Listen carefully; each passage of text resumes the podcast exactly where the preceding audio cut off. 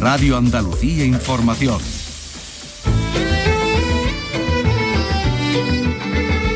En RAI, Andalucía es cultura. Con Antonio Catón. Buenas tardes, Medina Azahara, el grupo cordobés, eh, que es uno de los grandes pilares del rock andaluz, vuelve a convertirse en superventa gracias a su último trabajo en el que homenajea a otra leyenda, a Triana. Y hoy también tenemos a dos flamencos de altura, Javier Barón y Rafael Lutrera. Carlos López, buenas tardes. Buenas tardes, son dos de las estrellas de los jueves flamencos del Teatro Cajasol de Sevilla que regresan después de la pandemia. Hemos hablado con ellos y también con el coordinador del ciclo, que es otro artista bien flamenco y muy conocido aquí también, con Manuel Lombo. Hoy además vamos a contarles la historia a través de las imágenes.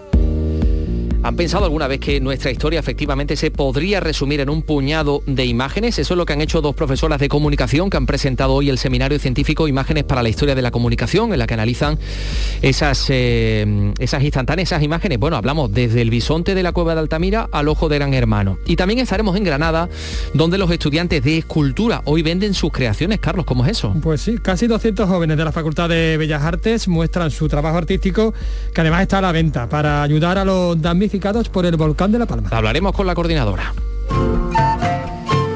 Celebramos un milenio, se cumplen mil años de la composición El collar de la paloma, del mítico texto sobre el amor del humanista, poeta y escritor andalusí Ibn Hassan. Conocerán un curioso documento que el Ayuntamiento de Rota ha recuperado, un legajo del siglo XVII en el que se recoge el nombramiento de un juez de la Inquisición. Y estará con nosotros Paco Gómez porque hoy tenemos cine clásico, enemigo público número uno en el ciclo de Mirla Loy. Bueno, comenzamos con la realización de Ángel Rodríguez y la producción de Ray Angosto. Andalucía es cultura, con Antonio Catoni. Y permítanos que comencemos con una leyenda viva, Medina Zara.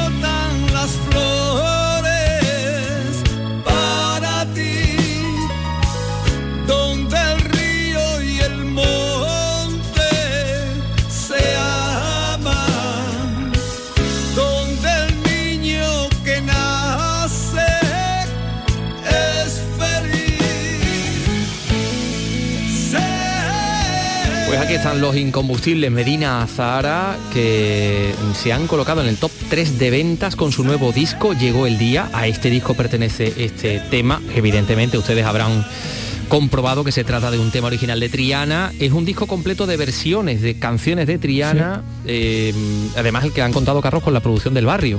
Exactamente. que se nota, se nota la mano. Se nota, se nota la mano, se nota la mano. Y también lo ha actualizado un poquito, ¿no? Mm. Por cierto, que no sabes quién va a ir al concierto el próximo 11 de febrero. Sí, me lo puedo imaginar.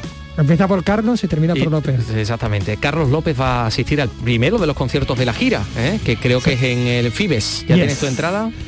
Los Reyes Magos. Ay, Dios mío.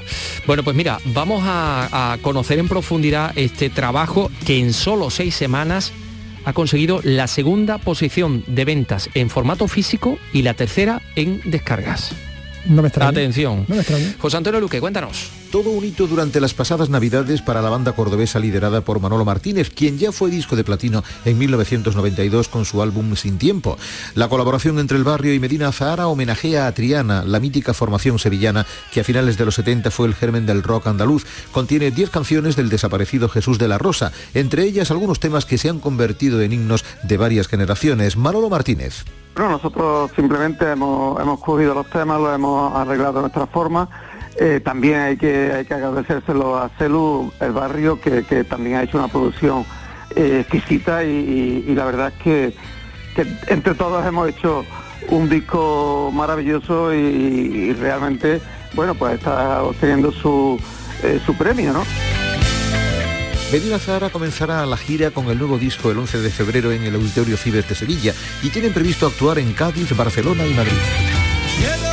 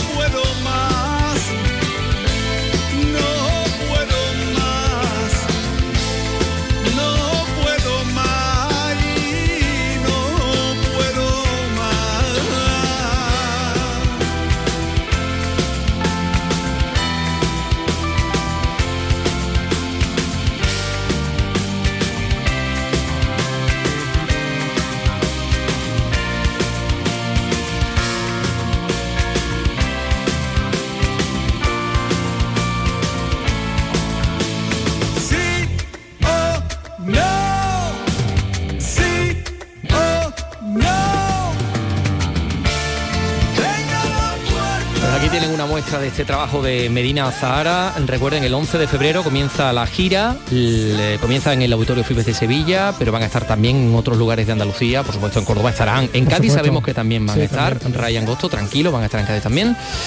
Y en Barcelona y en Madrid. Ya son fechas confirmadas por, por Medina Zahara. En Fuengirola también van a estar. También en Fuengirola. ¿Y algún sitio más? y en Bilbao, que diría que él. Bilbao. Bueno, pues bueno es, saberlo. Bueno, pues dejamos a Medina Zahara con este trabajazo. Enhorabuena a sus cordobesas majestades y nosotros vamos a hablar de, una de las raíces del rock andaluz como es el flamenco. por supuesto ¿eh? que sí. El flamenco porque regresa al Teatro Cajasol de Sevilla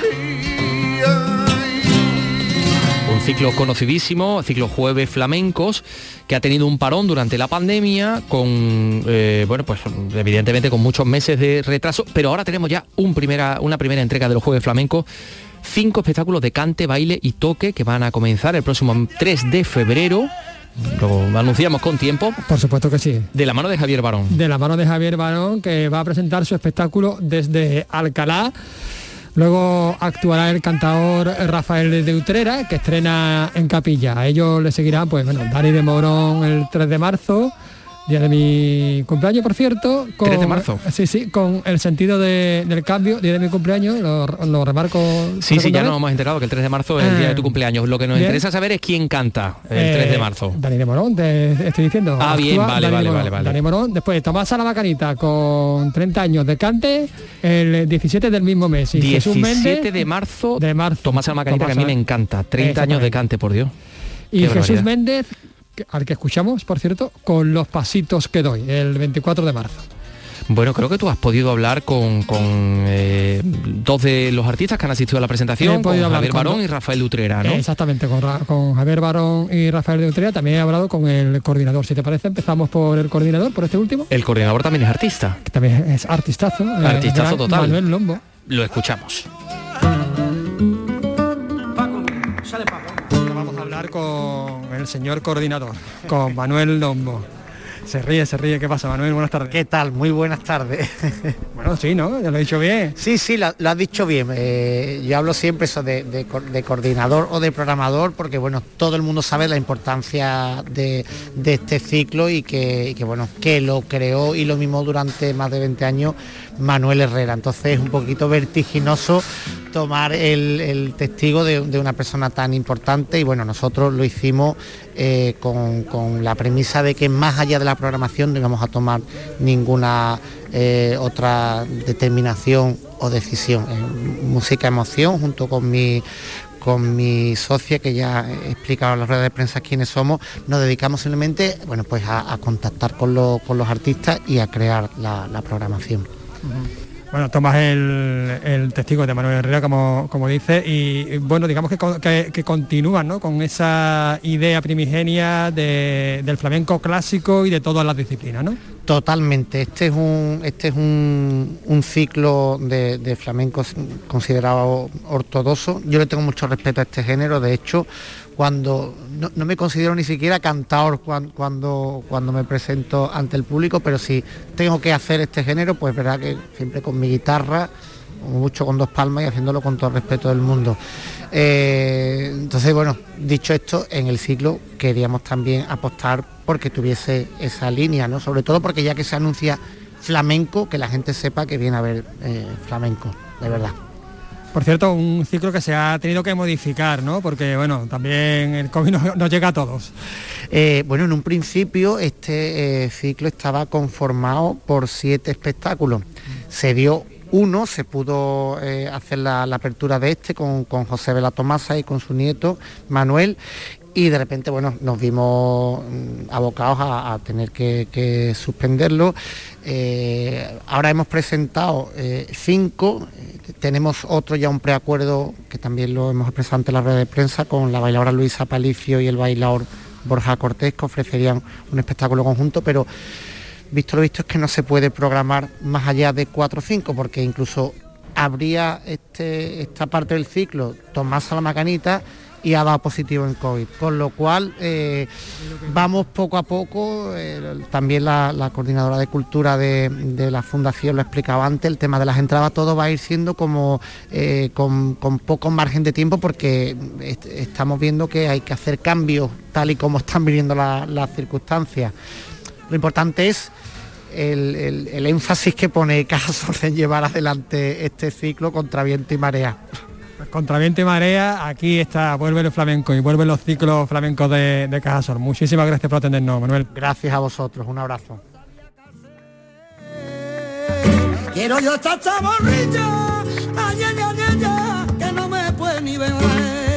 pues así vienen los, jueves flamencos de Cajasol y bueno, tú has hablado también con, los artistas, con Javier Barón, con Rafael Lutrera, que eran dos de los artistas que estaban allí, efectivamente. bueno, te han, dicho? Pues me han dicho cosas interesantes. ¿Cosas bellas? sí, sí, sí, ah. sí, sí, porque ellos tienen así como una retórica muy, muy poética, ¿no? Cuando hablan. ¿Escuchamos? Venga. Venga.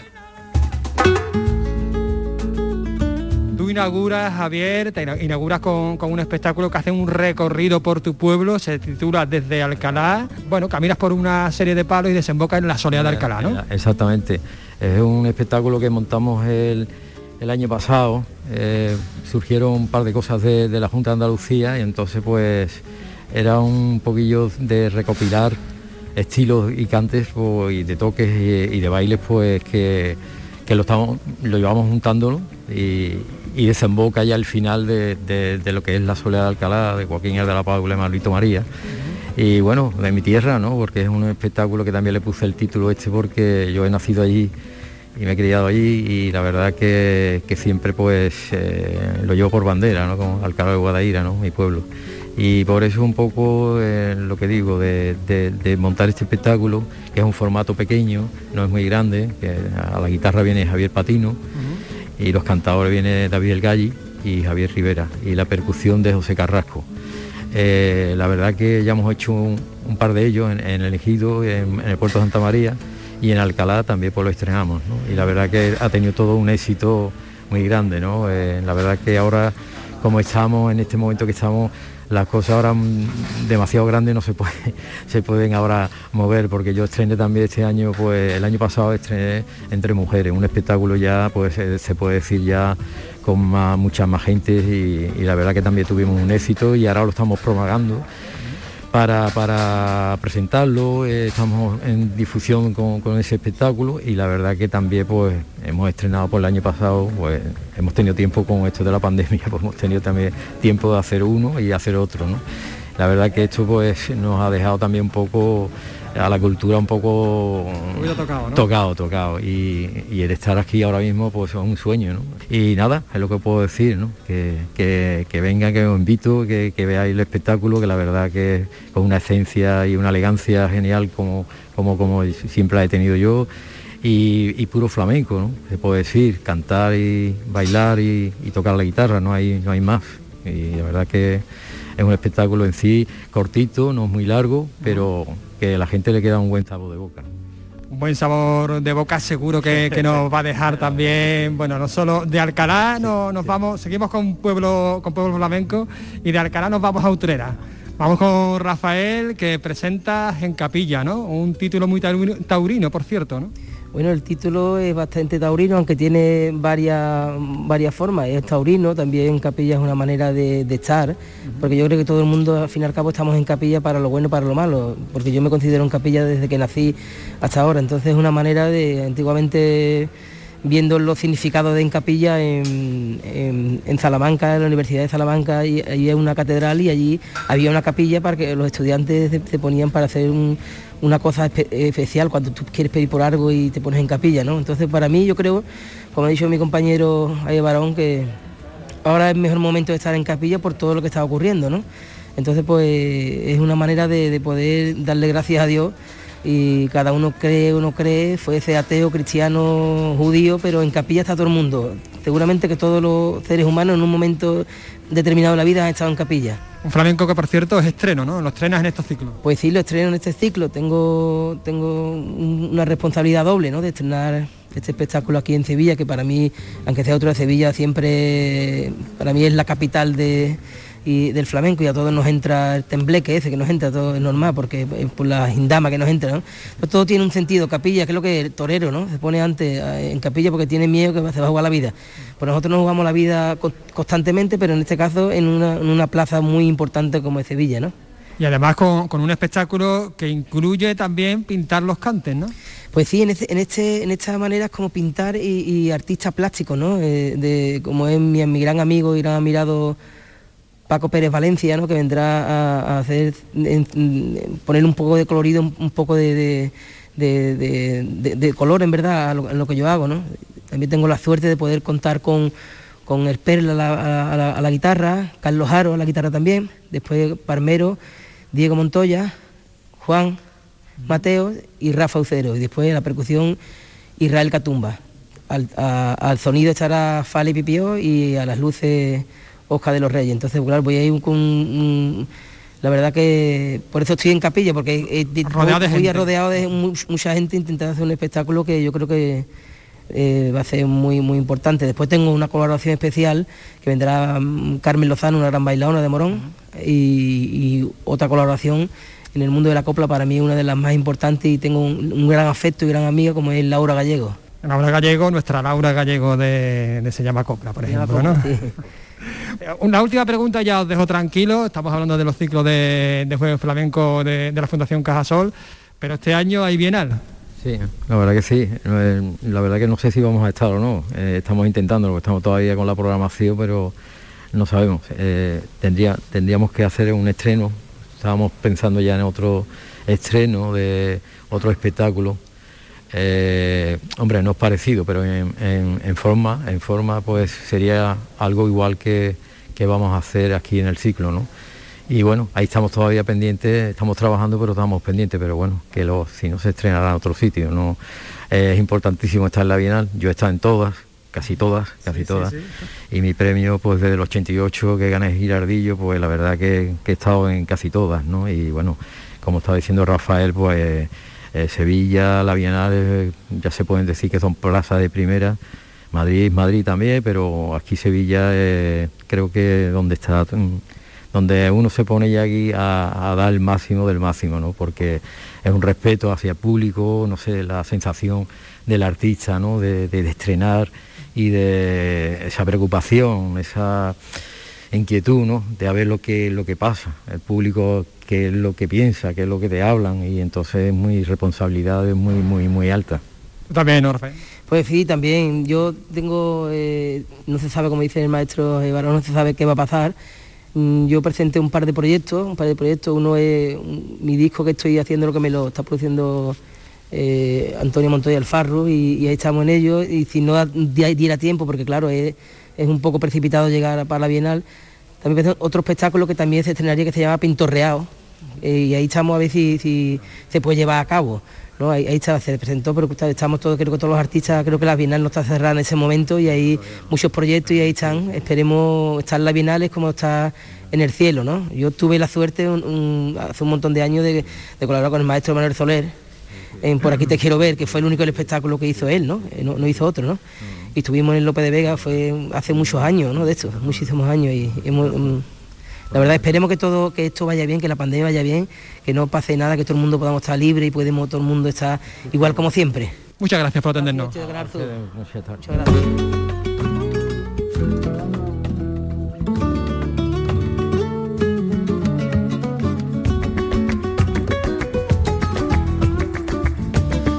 Pues ya lo saben, los jueves flamencos el próximo 3 de febrero, el primero de la mano de Javier Barón, al cual le hemos escuchado. Gracias, eh, Carlos López. De nada. Por cierto, por cierto, si seguimos hablando de, música, sí, porque el rap también es música, el rapero almeriense Rafael Ruiz Amador, conocido como RVFV, si ha vuelto a colocar entre los artistas españoles más seguidos en redes sociales, ¿no? Hay un tema suyo, la historia, que es uno de los 10 más escuchados en las listas de, en español. Fíjate. Pues, esto no lo cuenta en Almería José Antonio Fuentes. Rafael Ruiz Amador, conocido como RVFV, lo ha vuelto a hacer con la historia.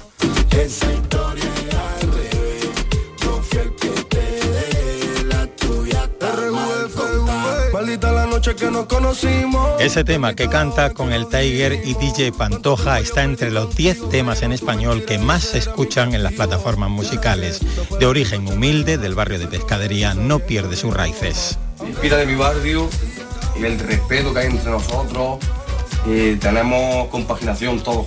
Todos enteros nos conocemos y todo eso hace que estemos muy unidos todos en el barrio. Tú vas por un lado, por la Plaza Moscú, que es una zona, todo el mundo te conoce, todo el mundo, pero no de cantar, sino antes de todo eso ya, no sé, mucho respeto.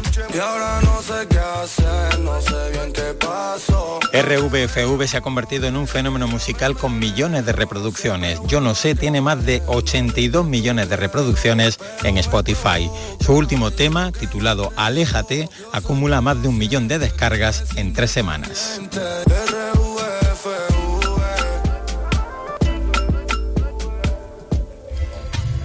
3 y 23 minutos, bueno, pues enseguida vamos a hablar de una mm, eh, iniciativa de los alumnos de Bellas Artes de Granada, casi 200 jóvenes escultores que, que están eh, ayudando a los damnificados en el volcán de La Palma, vendiendo sus creaciones. Vamos a conocer eh, la historia a través de las imágenes, vamos a hablarles de un pergamino del Santo Oficio y vamos a celebrar el milenio del, del collar de la paloma. Son las 3 y 23, enseguida.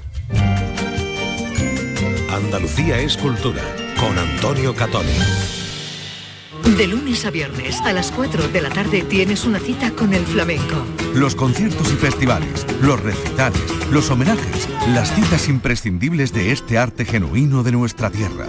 La mejor selección de nuestra fonoteca. Portal Flamenco. De lunes a viernes, desde las 4 de la tarde, con Manuel Curao. RAI, Radio Andalucía Información. Andalucía es cultura con Antonio Catoni.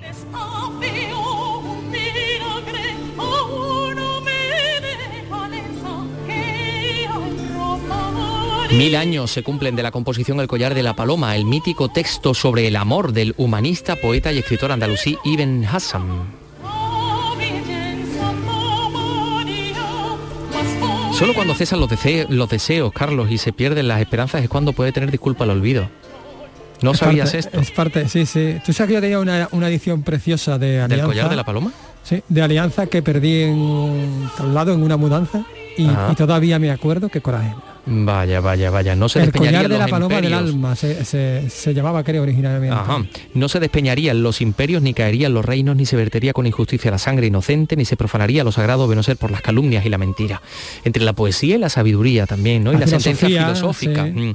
Pues fíjate, para celebrar este milenio de Ibn Hassan hay un proyecto audiovisual eh, que va a recordar la efeméride con la colaboración del Ayuntamiento de Córdoba. José Antonio Luque nos da más detalles. Ibn Hazam vivió en la época del esplendor del califato de Córdoba bajo el gobierno militar y político de Almanzor y murió en la localidad valenciana de Játiva. Allí compuso el que se ha considerado mejor libro sobre el tema del amor en la civilización musulmana. La formación musical Capella de Ministrer acaba de grabar en varias localizaciones de Córdoba, como el Palacio de Oribe, el Palacio Vivo de Al-Ándalus y Medina Zahara, un disco y varios vídeos en homenaje al autor del Collar de la Paloma, Carles Magraner. Pero a nivel de sentimientos, y nivel de pensamientos, y nivel de vivencia, seguimos siendo los mismos, son los mismos, las mismas emociones las que nos mueven, las mismas eh, emociones las que nos enamoran y las mismas las que nos hacen sufrir.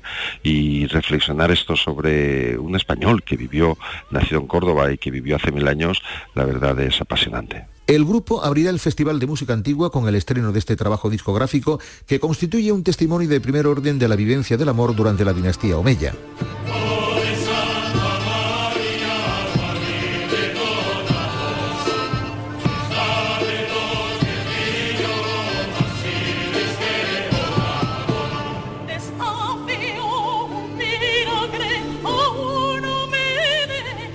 3 y 26, el Palacio de Quinta Alegre de Granada acoge una nueva edición de A la Calle, que es la cita anual de los estudiantes de proyectos escultóricos con la ciudad. ¿no? Casi 200 jóvenes de la Facultad de Bellas Artes de Granada están mostrando, a partir de hoy hasta el día 19, su trabajo artístico que además está a la venta para apoyar a los damnificados por el volcán de La Palma. Esta edición se ha inaugurado, como decimos, en el Palacio de Qui- de Quinta Alegre, en, la Avenida de Cervantes de, de Granada, es la edición número, número 7 y permite al estudiantado de último curso de grado de Bellas Artes y eh, en concreto al de la asignatura de proyectos escultóricos mostrar su trabajo a la ciudadanía. Eh, estamos en comunicación con una de las coordinadoras que además es la vicedecana de la Universidad de Granada, de profesora del Departamento de Escultura, que se llama Elizaberta López Pérez. Elizaberta, ¿qué tal? Muy buenas tardes. Hola, buenas tardes, encantada, encantada de estar con vosotros. Y nosotros también. No sé si, si se encuentra usted ahora mismo en el Palacio de Quinta Alegre o no, pero bueno, en, eh, en cualquier caso lo que nos interesa es saber si usted ha podido visitarlo y ha visto lo que haya expuesto. Estoy camino para allá y no solamente no puedo visitar ni verlo, sino que llevamos montando la exposición Ah, pues desde hace unos cuantos días, claro.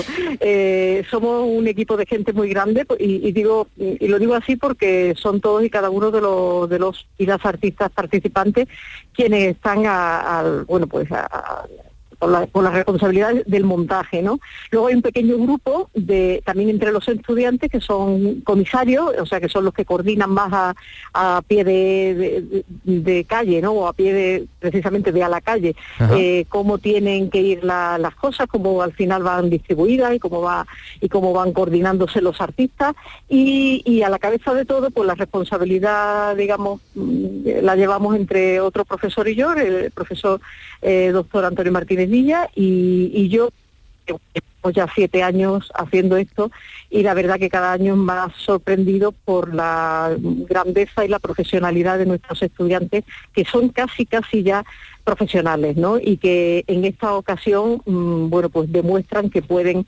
eh, perfectamente dedicarse ya a su trabajo como, como los artistas y las artistas que son. Claro, supongo, Elizaberta, que hay esculturas de todo tipo, ¿no? ¿Qué es lo que ha podido ver?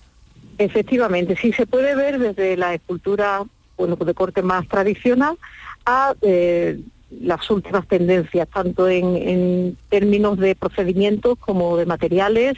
Eh, bueno, pues se trabaja desde cerámica, tela, papel, mm, hay absolutamente de todo. Y, y luego en cuanto al, contenido o al sentido, a los significados, pues evidentemente mm, las obras parten de una reflexión muy profunda acerca pues, de todas las circunstancias vitales que estamos eh, viviendo y, y también, como no, pues mm, hacia otros lugares mucho más paradisíacos, ¿no? Para que nos permiten pues seguir soñando. Mm. Así que yo creo que cualquier visitante que, que vaya por allí va a encontrar mm, un panorama de lo que es el arte actual de la de, de la cantera más más reciente de, de- bueno que da la Universidad de Granada, ¿no? Pues iba a decir de la ciudad de Granada, pero no es así. Nuestros estudiantes son de todos lugares, de todos Claro, los claro, lugares. claro. Granada Hay sigue siendo un polo de atracción de gente de, de, de, pues, de toda España, ¿no? Y, y la Universidad de Granada pues sigue sí, siendo una universidad también. muy Sí, prestigiosa. Claro que sí, y además eso pues redunda en la, en la vida, la, la enorme vida que tiene la ciudad de Granada, todo ese público, toda esa gente universitaria. Eh, Elisaberta, eh, mm, eh, tenemos que eh, hablar o tenemos que decir también que esta exposición, enfrentarse al público y enfrentarse también al comprador o al cliente, hombre, entiendo que también forma parte del proceso formativo ¿no? de, esta, de estos estudiantes, ¿no? Efectivamente, sí. Eh, realmente a la calle nació por eso, nació porque esta asignatura de proyecto escultórico es la última asignatura de escultura que hay en la carrera. Entonces, mm, bueno, pues cuando empezó el grado en, la Facultad de Bellas Artes de Granada, notábamos que había como eh, los y las estudiantes estaban metidos todavía un poquito en la burbuja universitaria, la burbuja de formación, pero no eh, sentían mm, como cierto desfase eh, de lo que puede ser luego el desarrollo profesional. Entonces esta asignatura y esta iniciativa de a la calle realmente es una eh, es una forma de acercar a, a cada uno de los estudiantes a la realidad que se va a encontrar cuando salga de, de las paredes de la facultad, ¿no? que al final funciona realmente como, ya os digo, como una burbuja de protección. Y esto les hace, bueno, pues ser conscientes de lo que es realmente eh, la vida fuera de, de nuestras paredes, ¿no?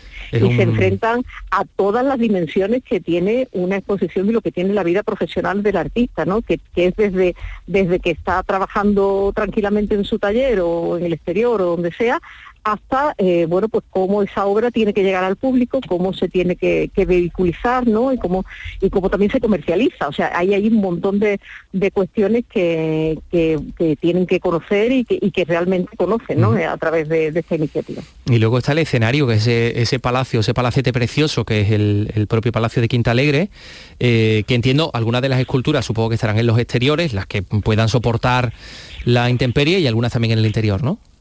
Hay muchísimas en el exterior, la inmensa mayoría están en el exterior, porque el palacio es una belleza, porque es una belleza, pero realmente eh, el espacio que tenemos para las obras es limitado. Entonces, realmente los profesores intentamos desde el principio, desde septiembre, eh, bueno, pues inducirles a que trabajen con obras que, que puedan soportar eh, la intemperie pe- y también obras que participen de la intemperie. O sea que dentro de las corrientes que, llamamos de arte efímero, pues precisamente eh, nos viene muy bien tener ese, ese espacio libre, además bellísimo, porque es un, eh, desde allí se divisa Granada, pues está en alto y es una maravilla.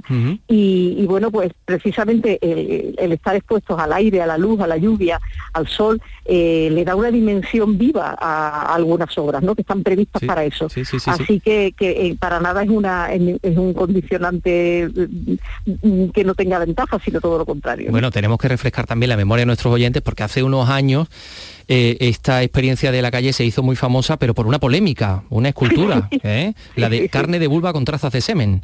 Que, Madre que- mía, que no sé, usted- que no sé qué le, qué le pareció a usted aquello que se lió en el año 2019. Pues mira, lo que se lió fue una tontería, como una casa. Esa es la verdad, porque la obra es no era una obra polémica. A ver, sí lo era, pero sí lo era por otras razones, porque Sí, sí. el carne de vulva lo que pretendía era denunciar eh, la trata de, de, bueno de la explotación de, de las mujeres y de las mujeres muy jóvenes, eh, la explotación sexual de las un, mujeres. un ¿no? mensaje muy concreto. Déjeme usted que Exacto. describa que era una bandeja Claro. como la que tenemos en los supermercados, una bandeja de esas de poliuretano blanco, con una especie de sexo femenino, sí, pero como recortado. Eran vulvas, sí. Exactamente, con un tes- con un film y, y como si la encontráramos en el, en el En el supermercado, supermercado, ¿no? una sí. denuncia del consumismo, ¿no? De la trata, efectivamente. Efectivamente, tratarlo como, como, pero además que la obra no era solamente eso, la obra además estaba acompañada de unos mm, folletos en los que se explicaba, bueno, se explicaba como que se sumaba, se complementaba la obra a esos folletos en los que se hablaba de, de la, bueno, pues del comercio sexual, ¿no? Y, pero claro, mm, el problema fue que, que alguien se fijó eh, en que en la etiquetita que venía acompañando el, el producto, que era carne de vulva, pues ponía eh, puede tener trazas de semen y no sé qué. Y entonces eso parece que sentó muy mal y, se consideró que no era apropiado y es todo lo contrario. O sea, de verdad que la obra, eh, la obra merecía estar, por supuesto, y, la polémica tendría que ser que, siga existiendo ese comercio sexual, no, no una obra hecha efectivamente. con silicona. Bueno, tiene que seguir, tiene que seguir existiendo la provocación y seguramente en esta edición también la habrá, ¿no? Sí, sí, bueno, por supuesto en todas las en todas las ediciones siempre, porque tener en cuenta que hay que tener en cuenta que, las obras surgen de los intereses personales de, los, los, y las estudiantes. Entonces, eh, todo lo que nos habita, ¿no? todas las preocupaciones que tenemos eh, son las que realmente eh, traslucen en la obra cuando, cuando uno se dedica a la labor artística. Entonces, mm, yo creo que hay que ser tonto o estar muy loco para no... Mm, eh, darse cuenta para no ser consciente de toda la problemática que tiene la realidad actual, ¿no? Y bueno, toda, toda la realidad en cualquier fecha, ¿no? Pero nosotros es verdad que estamos viviendo una época muy difícil evidentemente eso se va a reflejar en las obras, sin duda alguna. Y, bueno, algunas resultarán más polémicas y otras menos, pero, pero todas están hablando de realidades. Ese es el arte. Bueno, pues Elizabeth López Pérez, gracias por estar con nosotros. Hasta el 19 de enero se puede visitar en el Palacio de Quinta Alegre de Granada, este a la calle. Un saludo y muchas gracias. Muchísimas gracias, de verdad, muchísimas gracias. Muy amable. Hasta luego.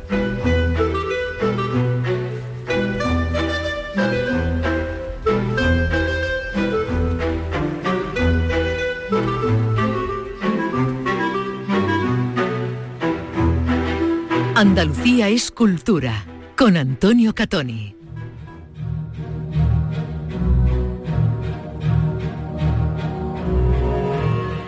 Comunicar a través de las imágenes, ese es el objetivo de dos publicaciones eh, que tienen por nombre Imago Mundi. Nos hemos venido hasta el CICUS, al Centro de Actividades Culturales de la Universidad de Sevilla, donde tiene lugar, por cierto, y está abierta, se puede visitar la magnífica exposición Imago Mundi, que seguiremos conociendo, pero en este espacio, en este escenario, se ha querido presentar los dos libros que tienen por nombre Imago Mundi, Imágenes para la Historia de la Comunicación. Vamos a hablar de la historia de la comunicación a través de las imágenes con las profesoras de la Facultad de Comunicación de Sevilla, de la Universidad de Sevilla, María del Mar Ramírez. María del Mar, ¿qué tal? Muy buenas, buenos días. Buenos días. Y aquí está también Ángeles Martínez. Ángeles, ¿qué tal? Hola, buenos días. Estamos hablando, Ángeles, me decías de dos libros.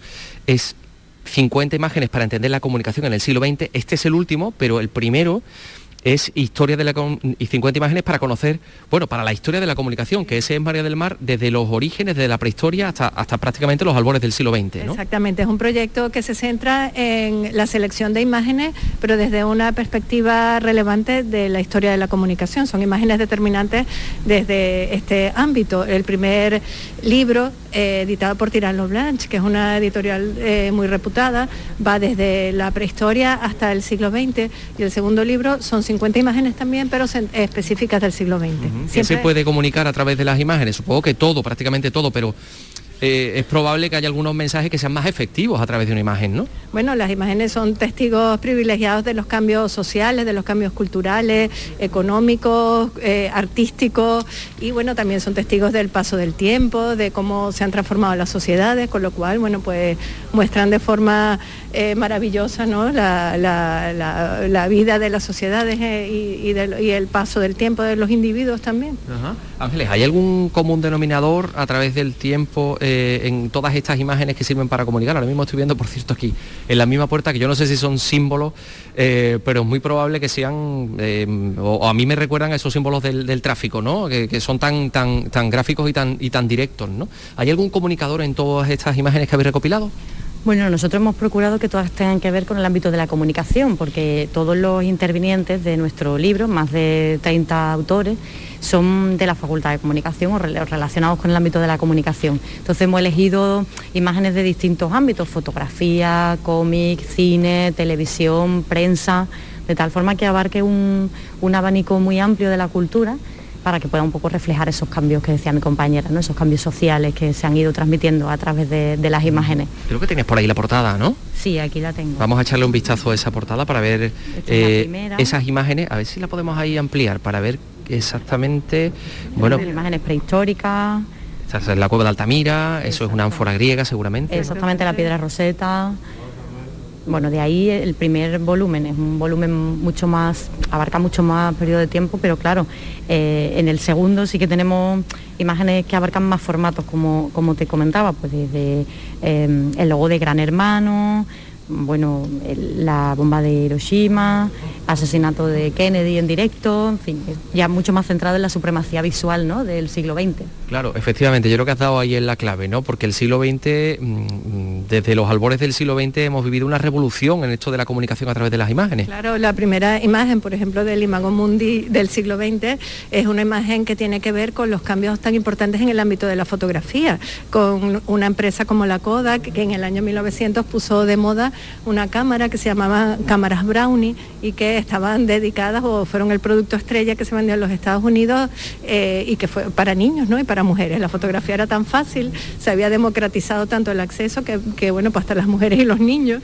eh, de acuerdo al criterio de, la época, bueno, pues podían utilizarla. Y la última de las imágenes es precisamente el logotipo de Gran Hermano, que lo ha mencionado Ángeles anteriormente, que bueno, pues supone un, eh, punto de inflexión importante en el ámbito de la televisión con la difusión de formatos televisivos como este de Gran Hermano, que surge en Holanda, pero que se extiende, bueno, pues a muchísimos países del mundo. Y supongo supongo, no lo sé, eh, es, una, es una propuesta, una hipótesis que habrá un antes y un después con el tema de la eh, propaganda del, nazismo ¿no? y la utilización de las imágenes, la cartelería de toda esa época, años 20, años 30, años 40. ¿no? Sí, hay algunas imágenes muy relevantes en el, en el Imago Mundi del siglo XX. Como la del tío Sam, por ejemplo, que bueno, incita a los jóvenes a participar en el conflicto bélico unas determinadas características. También tenemos algunas banderas de la Unión Soviética, por ejemplo. También tenemos el, la esvástica nazi, las tenemos también. habla de, de mm, imágenes relevantes en la época nazi también y, bueno pues mm, en ese sentido hemos intentado cubrir distintos formatos como decía Ángeles distintas técnicas eh, además ordenarlas en el tiempo de forma de que hubiera cronológicamente una representatividad en cada década, eh, además proveniente de distintas culturas, no ha sido fácil la selección. Eh, por eso el interés de, este proyecto y también el hecho de que eh, provengan de la, o esa, selección provenga de personas expertas en el ámbito de la investigación en, comunicación que consideran relevantes. Podrían haber sido otras también, las ah. imágenes seleccionadas, pero para cada una de las personas que la han analizado, esa imagen tiene una clave. Entonces son imágenes que poseen claves determinantes, la primera fotografía en, comunicación, la primera fotografía, la Biblia de Gutenberg, por ejemplo, que todas las imágenes de las que vamos a hablar en este seminario que se pone en marcha en el Centro de Iniciativas Culturales de la Universidad de Sevilla, tiene que ver con el motivo de la exposición Imago Mundi del SICUS, que comparte el mismo título y que está referida a los libros. Entonces, bueno, pues aquí está la Biblia de Gutenberg. En esta exposición hablaremos de la Biblia de Gutenberg, de la primera portada de la revista Life, del cantar del Gilgamesh, que es la primera imagen que se hablará, de la que se hablará esta mañana. Y bueno, pues así de dos imágenes de esas 100 que hemos trabajado que conectan con la temática de este seminario. Bien. Por cierto, estamos en un edificio histórico, estamos en el centro de Sevilla, rodeados de, bueno, pues de edificios en los que hay seguramente imágenes para la comunicación, pero muchos de nosotros creo que hemos perdido la capacidad de leer muchas de estas imágenes. No sé si estáis de acuerdo con esto que digo. Hay mensajes escritos en, nuestras ciudades y pueblos, en, toda Andalucía, en toda España, pero hemos perdido quizá la, capacidad de desentrañar ¿no? lo que quieren decirnos. Bueno, yo, creo que, lo contrario. Yo creo que estamos en una, eh, una auténtica momento de auge de la imagen. El problema es lo que eh, efectivamente tú comentas, eh, la profundidad en la cual... Los códigos, quizás. la, profundidad en el acercamiento a las imágenes. Ahora, por ejemplo, las redes sociales, Instagram, en, Facebook, en Twitter, bueno, pues hay un... Todo el mundo hace fotos de manera constante con los teléfonos, tenemos acceso a dispositivos fotográficos de manera muy fácil, mucho más fácil que en la antigüedad y eso hace que exista una proliferación de imágenes que nos rodean en el día a día. Pero eh, lo, que sí yo veo es que esa excesiva proliferación ha, llevado a, una superficialidad, digamos, en el, eh, conocimiento de los códigos o en, bueno, en la existencia de la propia imagen que, a veces causa hasta rubor, ¿no? De, eh, al menos a mí que, que trabajo en, esta, en este terreno, ¿no? Igual que los compañeros que, que intervenimos hoy en esta actividad. Bueno, pues eh, ahora se va a presentar en este primer seminario científico Imago Mundi, Imágenes para la Historia de la Comunicación, estos dos proyectos que intentan explicarnos a nosotros mismos a través de, las imágenes que compartimos en una época, como decía María del Mar, en el que todos estamos rodeados de imágenes, invadidos de imágenes, invadidos por la, por la información por la sobreinformación seguramente. María del Mar Ramírez, Ángeles Martínez, muchas gracias. Muchas gracias a ti por venir el día de hoy. Muchas gracias por estar.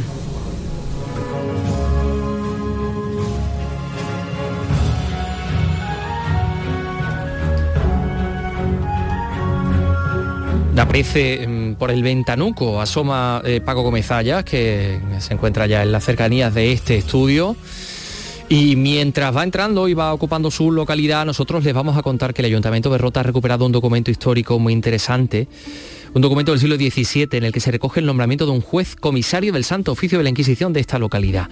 Lorenzo Benítez en Cádiz nos da más detalles. Está escrito sobre pergamino de piel de vaca, decorado con unos dibujos en la parte superior y firmado por los dominicos de Sevilla que dirigían los tribunales inquisitoriales en Andalucía en el año 1643. Un mes de cuidadosos trabajos han permitido recomponer este documento que se encontraba muy deteriorado. La restauradora del Archivo Provincial de Cádiz, Carolina Maqueda. Se han hecho con pergamino eh, de todas las zonas que tenía perdidas.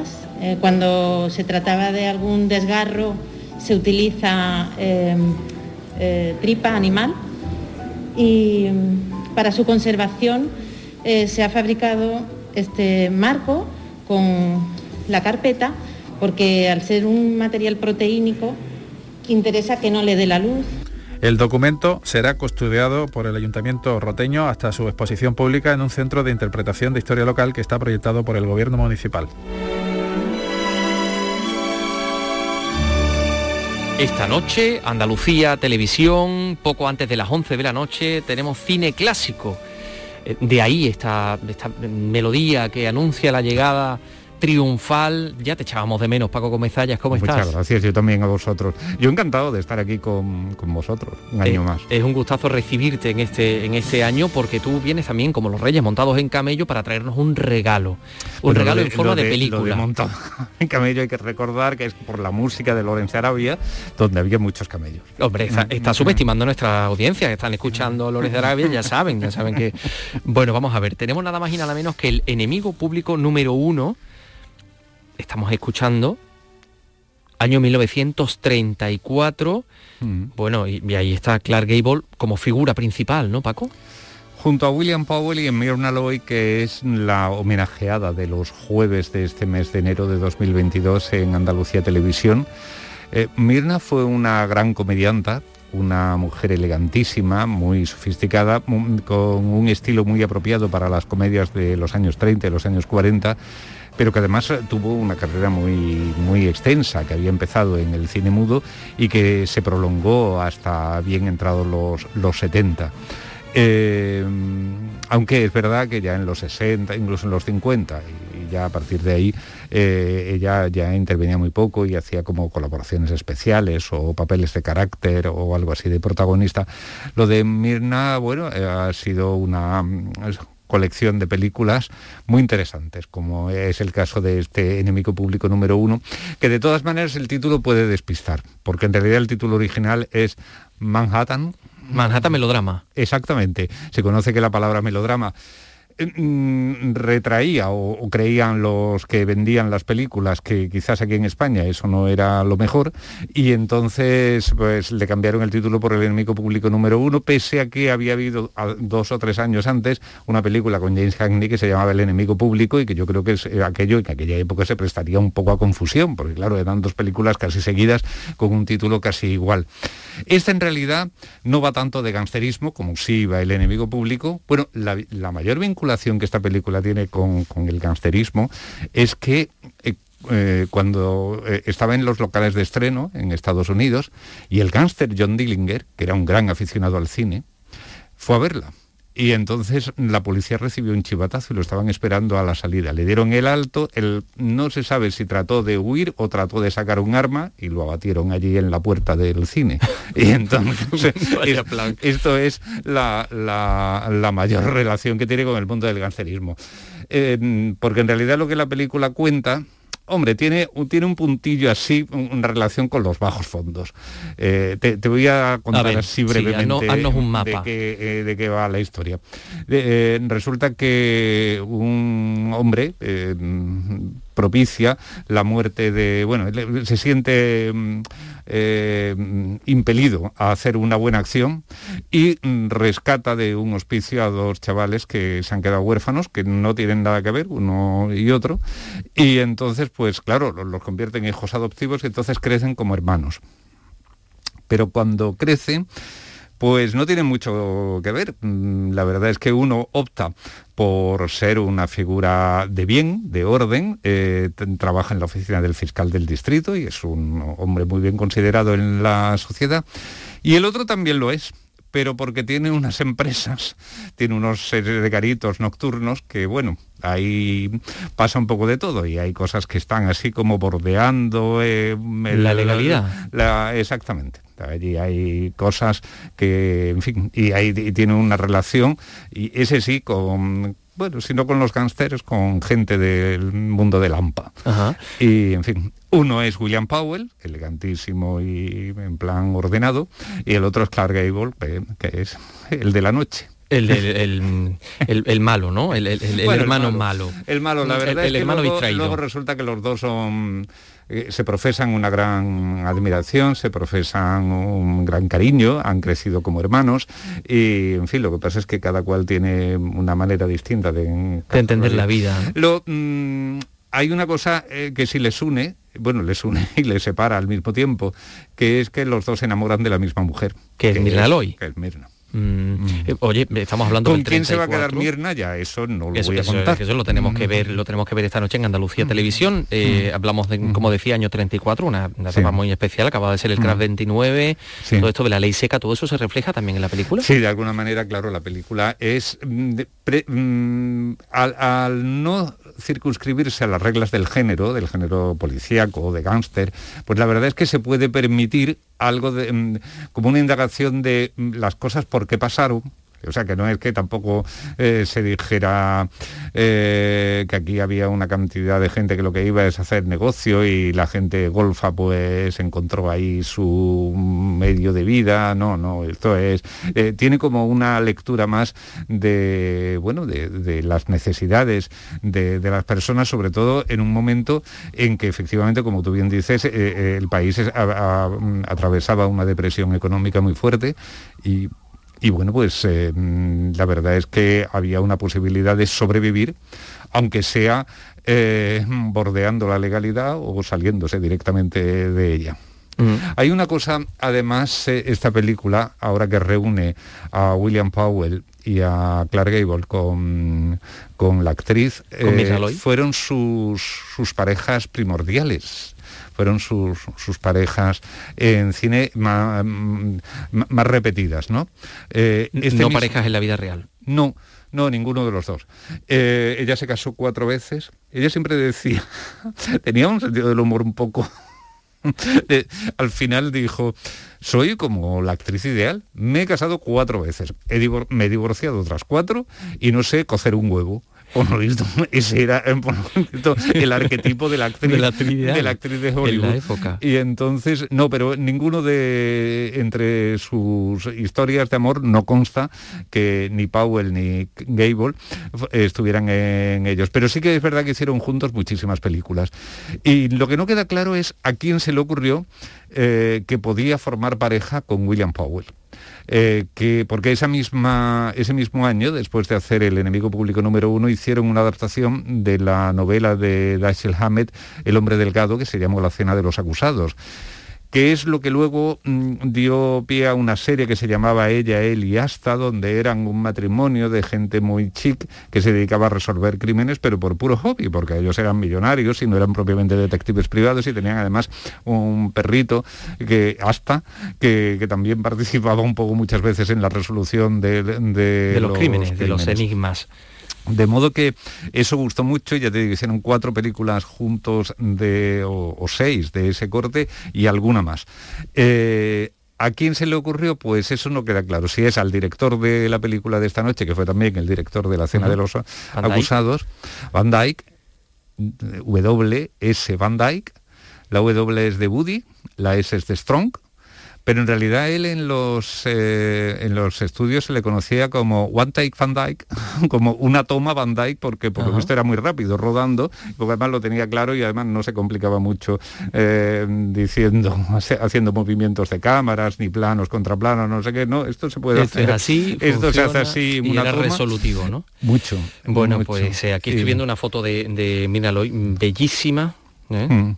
Ella, ella en realidad empezó en, en los años 20 así como haciendo como de vampiresa, ¿no? Y de mujer... Mm, vamos, le pegaba así, de mujer fatal, ¿no? Sí, e incluso hubo quien le descubrió unos rasgos así como orientalizantes y cuando había que hacer algo así como de china o de japonesa o algo así, casi siempre recurrían Uy, a ella. eso daba el cante tremendamente, ¿eh? Sí, pero en su caso no, la verdad es que pasaba bien la batería. Hasta que eh, con la cena de los acusados, eh, esto es lo que yo te decía, que, no queda claro si fue Van Dyke o fue el productor David Oselznick, que luego haría lo que el viento se llevó, el que se empeñó en decir, esta mujer da bien como actriz de comedia para pasmo del magnate, del gran jefe de la, de la metro, de Louis B. Mayer, que decía, esta, pues esta es una mujer fatal, esta es una mujer propia de dramas y de películas aventuras y de cosas así con suspense y con su punto morboso. No, no, no, no, como fina, como elegante y como actriz sofisticada. Y se cuenta que fue Van Dyke en una fiesta el que la tiró a una piscina. Esto, es que me parece una cosa tan, tan descabellada que yo digo, yo no sé cómo se hacían las cosas en Hollywood, pero bueno. esto- la tiró a una entonces- piscina y entonces descubrió... y entonces ella salió y demostró tal categoría y tal clase y tal elegancia que ahí fue donde Mayer se convenció de que efectivamente podía hacer el papel. Bueno, yo de las leyendas de Hollywood, yo la verdad es que me creo la mitad de la mitad. Bueno, pero tú también eres un hombre de leyenda, porque toda la gente te escucha con muchísima atención cada vez que vienes por aquí. Bueno, pues esta noche, enemigo público número uno, poco antes de las 11 de la noche, Andalucía Televisión, en una de cine. Eh, no se lo pierdan. Gracias, Paco. Gracias a ti.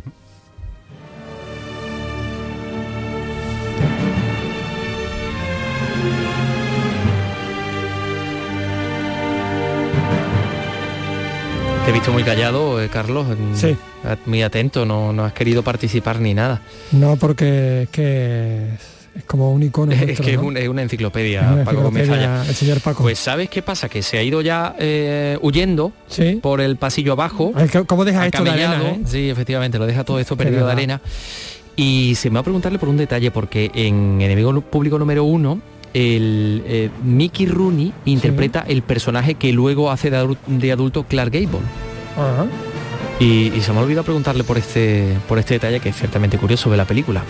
Yo creo que esta noche no, no, no me la voy a perder. Estas historias entrelazadas Sí. del cine. Él tiene muchas historias de este tipo. Bueno, hoy es un día también para para el recuerdo, ¿no?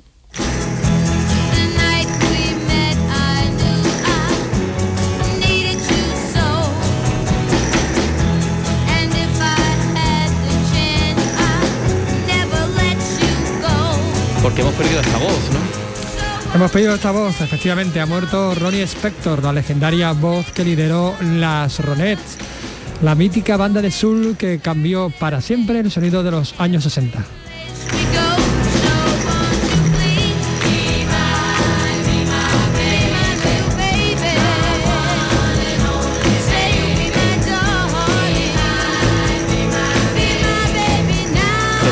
Suelo decir tantas veces por los pasillos, viva Little Baby. Efectivamente. Bueno, ella fue amiga de los Beatles, de los Stones, corista de Bruce Springsteen, superviviente de un matrimonio infernal junto a Phil Spector, que la maltrataba.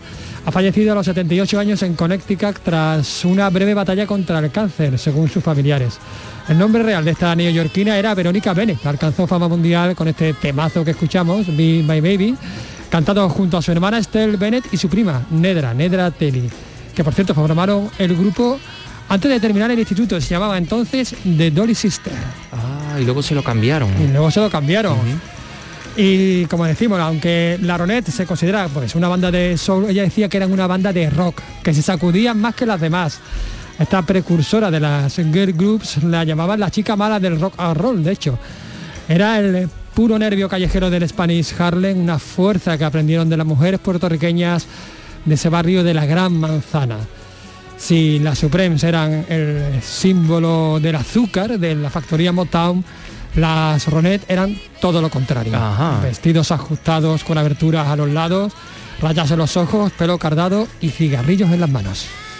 Pues con las Ronet y con Ronnie Spector nos vamos. Mañana regresamos a las 3 de la tarde. Adiós, hasta mañana. Adiós, Carlos. Chao. Adiós, adiós.